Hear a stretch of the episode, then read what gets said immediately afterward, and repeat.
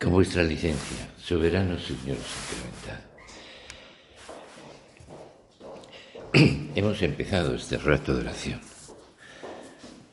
queriendo mirar a los ojos a Jesús. Agradecemos a Dios su presencia, su presencia amorosa.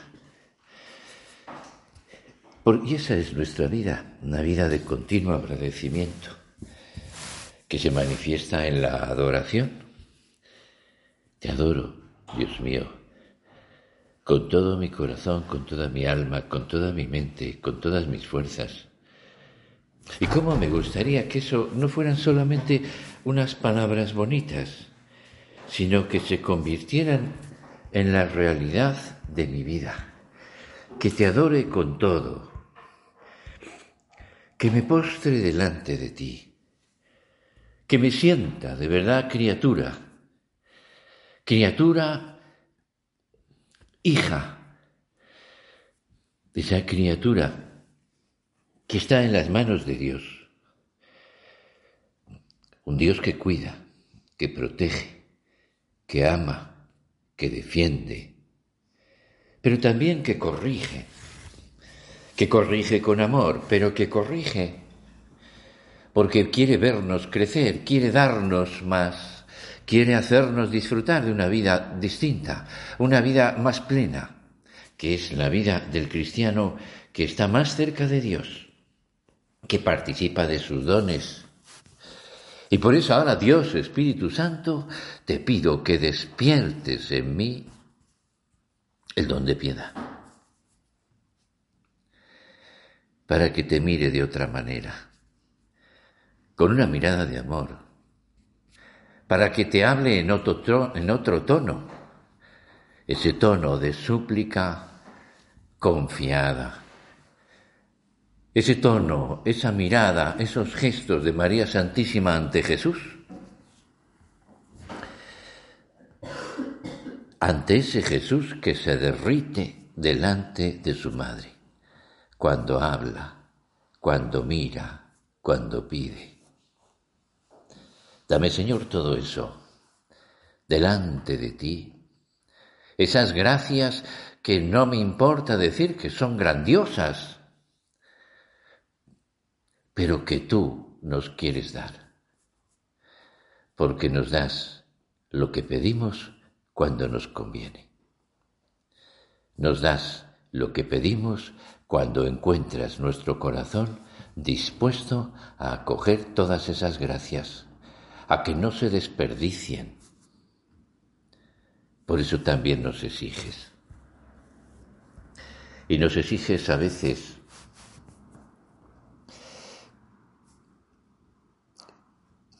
invitándonos a hacer examen, rompiendo un poco nuestra vida, dejándonos eh, sin muletas,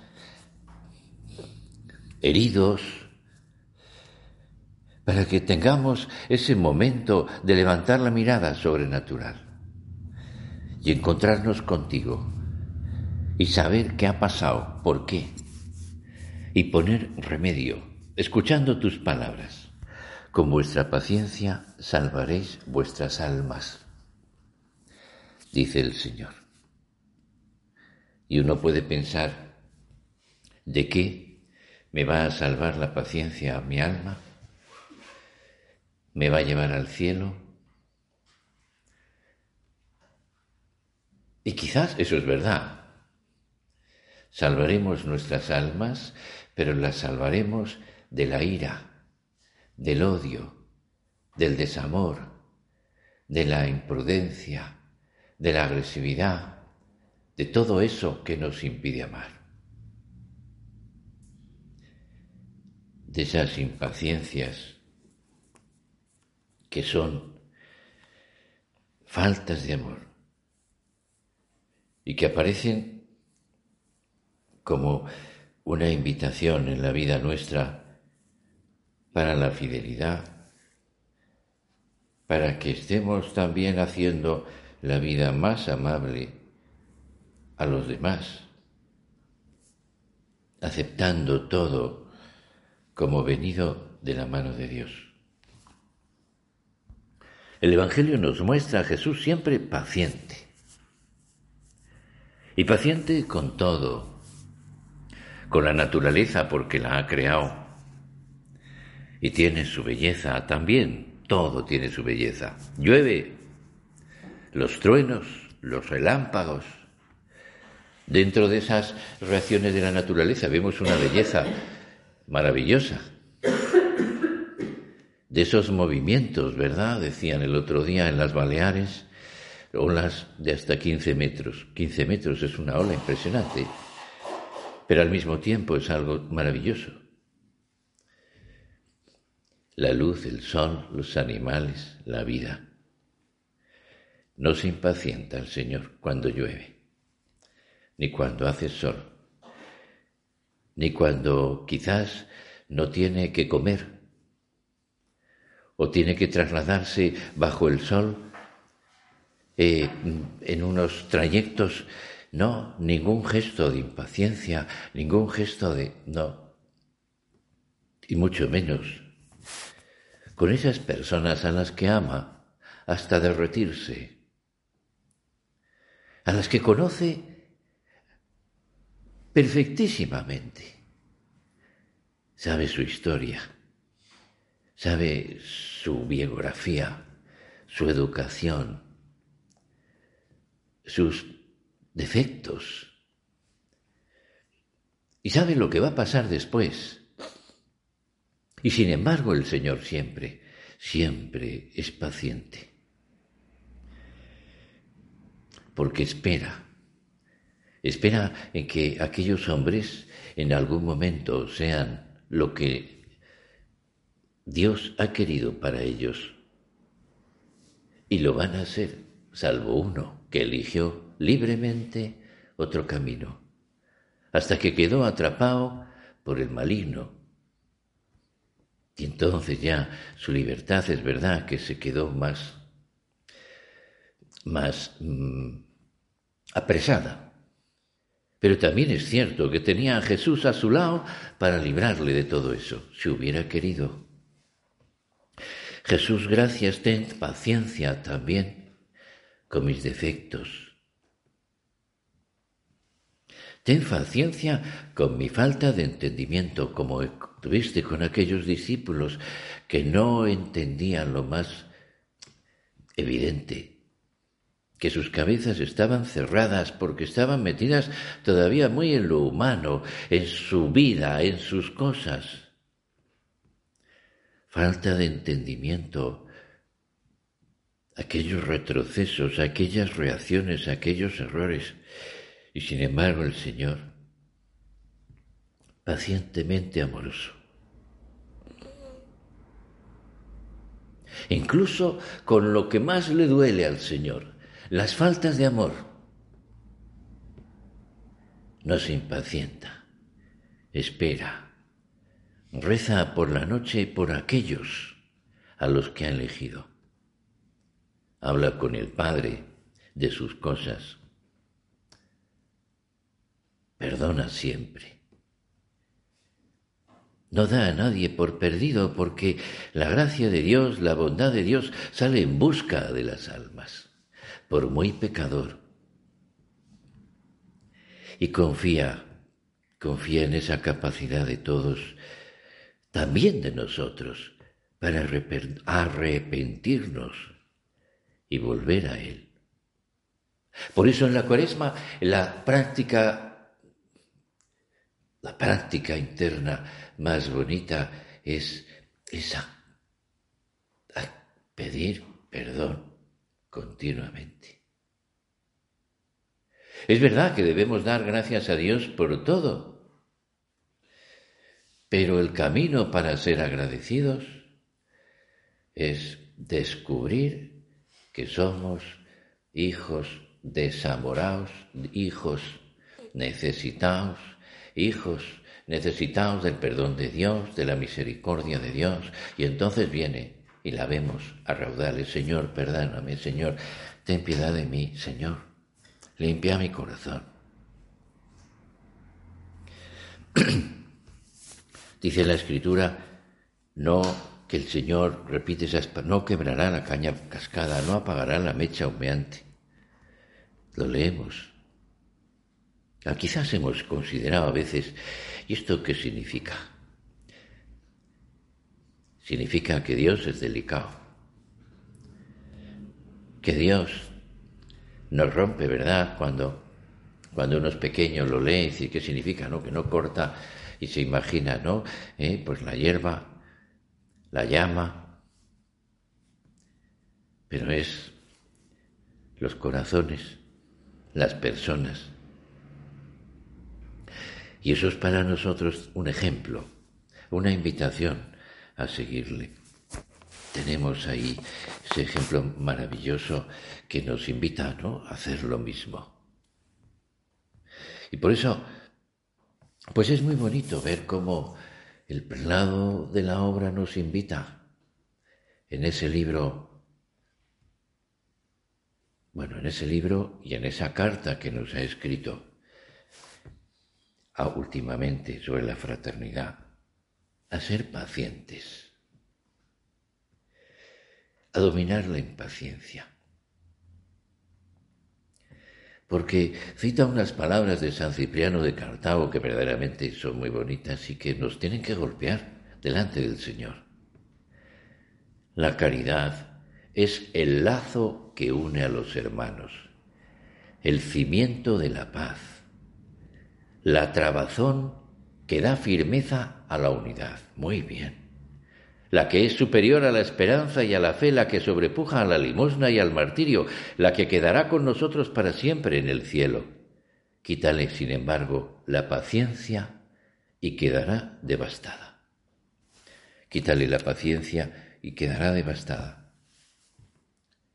Le quitas la paciencia y... nada.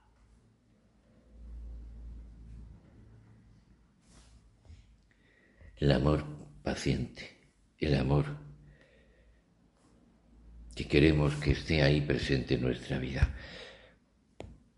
Porque de verdad dice en, en otro, en ese libro, la luz del Evangelio, la comprensión, la disculpa, la paz, son efecto del cariño a Dios y a los demás. Y nos da el gran consejo.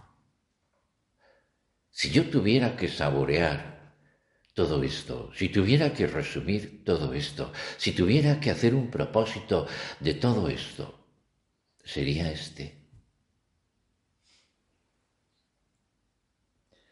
Ante cualquier movimiento de impaciencia, procuremos sonreír y rezar por quien interrumpe, hace esperar o nos cansa en un momento determinado y ofrecérselo al Señor con alegría.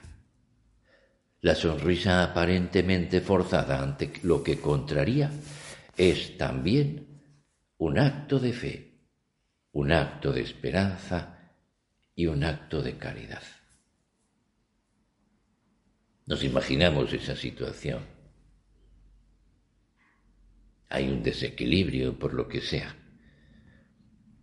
Y entonces nos viene el gesto, la palabra, el pensamiento de interrumpir, de agredir, de enfadarse. Y sonreímos. Porque es un acto de fe.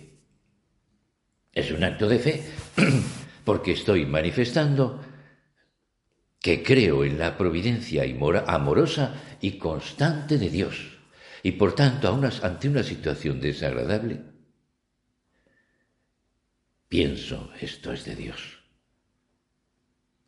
Y sonrío. Es también Darse cuenta en ese momento de que tenemos que elevar nuestro pensamiento al Señor, Señor.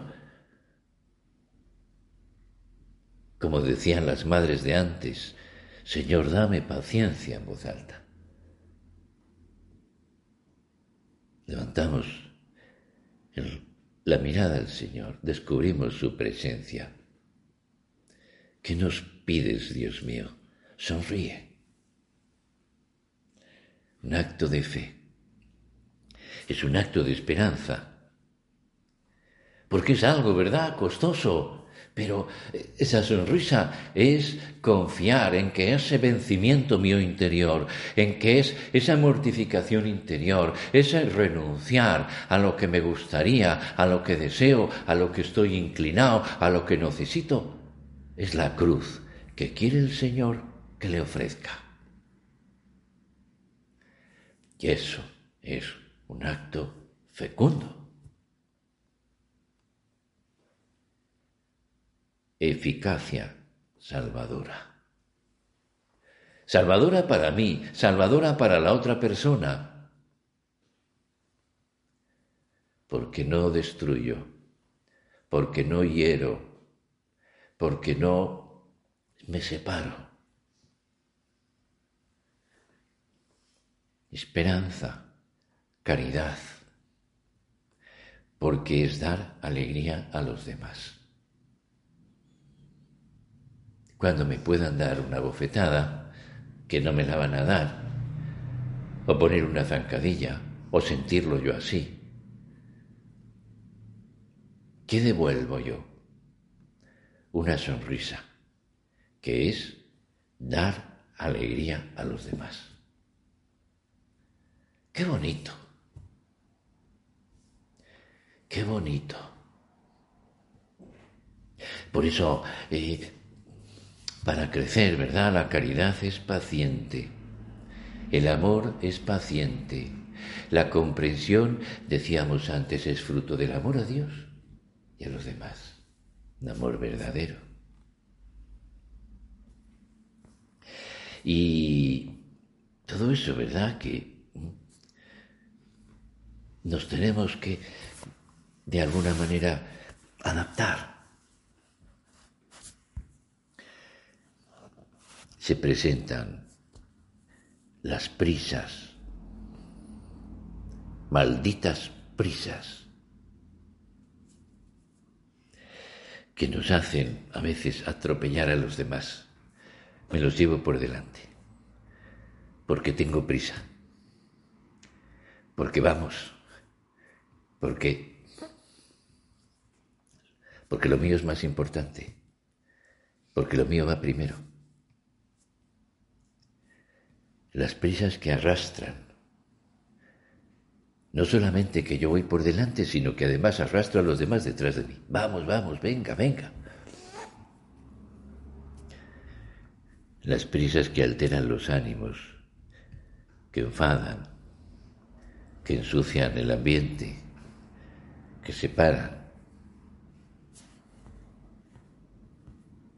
Y además que muestran la peor cara nuestra la cara de queja, de disgusto. Y qué difícil es convivir ante esas caras, ante esos gestos. A veces no, notas, estás con alguien, estás en un grupo de amigos o de personas conocidas, miras las caras y ves que hay alguien que está con la cara, como yo digo, cara de sapo. La cara de sapo es no la que está hacia arriba, que es la de la rana, sino de abajo. El sapillo. Digo, ¿qué estará pensando esta persona? Lo hablas con él y efectivamente estaba conteniendo, eh, conteniendo el tsunami. Pero conteniéndolo mal, porque se nota. También puede estar causado, ¿verdad? Por lo que el otro está diciendo. Pero Señor, ayúdame. Ayúdame a sonreír. Ayúdame a adaptarme. A relativizar. Adaptarme a los ritmos de los demás. Por eso están ahí. Para que yo me venza, para que yo me entregue, para que yo ame. Una madre se adapta al ritmo de los pequeños. Yo admiro mucho a las madres, admiro infinito. las caras que ponen, las voces que ponen, ¿eh? el pasito que llevan, cómo se adaptan. Admiro también, por otros motivos, a todas esas personas que van con el perrito por la calle. Y el perro se para y se para, y anda y anda, y, y están, digo, caramba, tú, ¿cómo son capaces los perros de domesticar a sus amos? porque parece que es el, amo el que lleva, pero no, es él que decide cuando. Y además me he encontrado con un amigo y nos paramos, dice el perrito, y saluda al otro perrito y entonces entra una amistad de los dueños de los perros para hablar de los perros, claro, que son el objeto. Adaptarse, ¿verdad? a los ritmos del pequeño, del torpe, del que no puede, del enfermo, del anciano, del que tiene dificultades para entender, para aprender o para recordar, que todos las tenemos y ya lo notaréis. Cuando repitáis las mismas cosas diez veces en la misma conversación, cuando llegue el momento, yo le pido al Señor que no me llegue. Ay, no sé qué pasará. Y entonces, eh, porque yo a veces puedo ser ese necesitado, ese cariño. Llegará un momento en que lo necesitaré. Ahora me quejo y luego. Y luego me quejaré también porque no me lo dan a mí. Señor, ayúdame a ver a los demás Ayúdame a ver a los demás eh, de alguna manera con sus necesidades. Porque quizás eh, están más necesitados de nosotros que yo de mis cosas.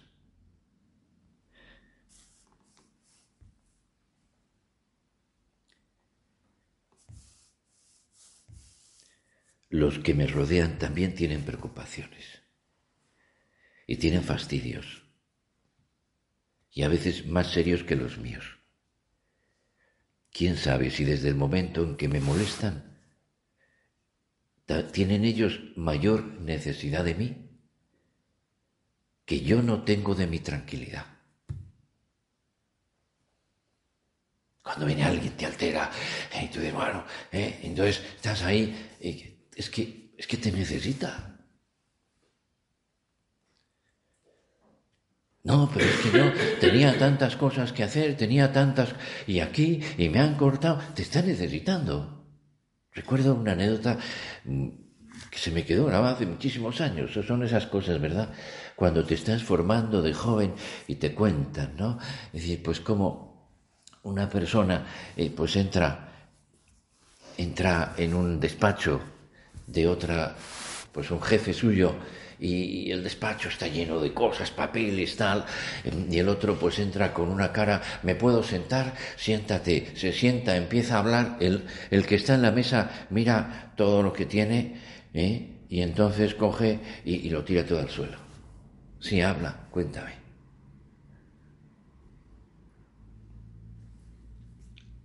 Mayor necesidad de mí, que yo no tengo de mi tranquilidad. Señor, a veces yo también soy insoportable.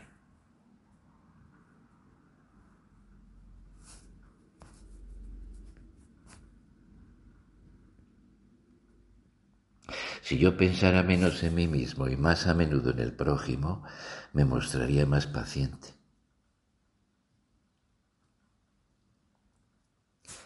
Señor, dame paciencia conmigo mismo, con los demás, con las cosas. Ayúdame durante esta cuaresma a decir sí, lo quiero, lo acepto. Ayúdame a dominarme, lo quiero. Y además de sonreír, Ayúdame a ejercitarte, a ejercitarme en esas dos cosas que son maravillosas. Y cuesta muchísimo, por lo menos a mí me cuesta mucho.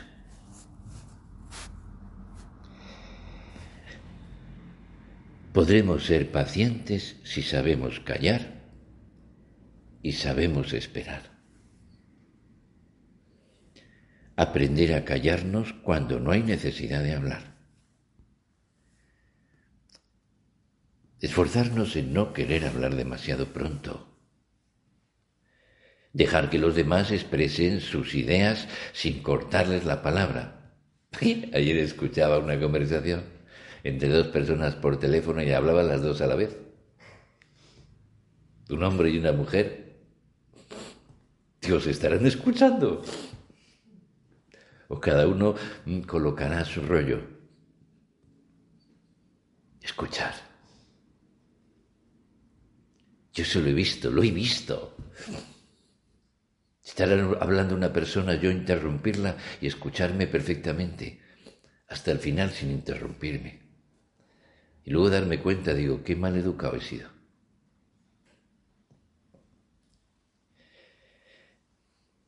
Dejemos que pase un instante antes de contestar. Y entonces contestaremos de otra manera. No contestéis enseguida al que se impacienta, ni a quien os impacienta.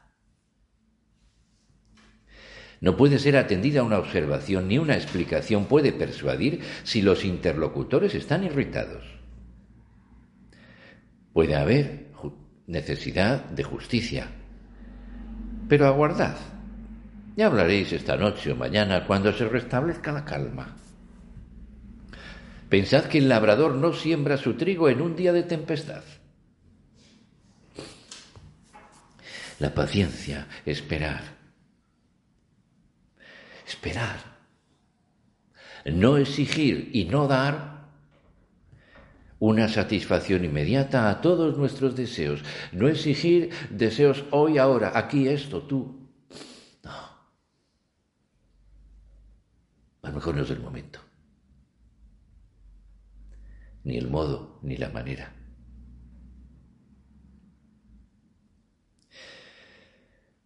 Como dicen antes eh, esos dichos que eran, ¿no? Dame, eh, vísteme con paciencia que tengo prisa.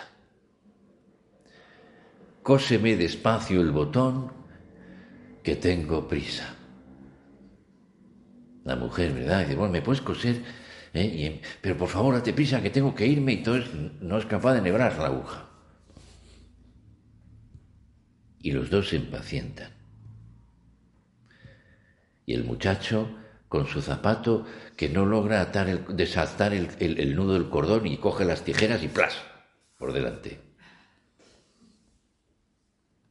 La paciencia es la madre de la ciencia, del saber, del conocimiento. Manifestación maravillosa y de amor. Y nos hemos pasado y vamos a terminar. Terminaba el pelado del Opus Dei, don Fernando, con esa jaculatoria, Jesús mío, con tu gracia, Madre mía, con tu ayuda.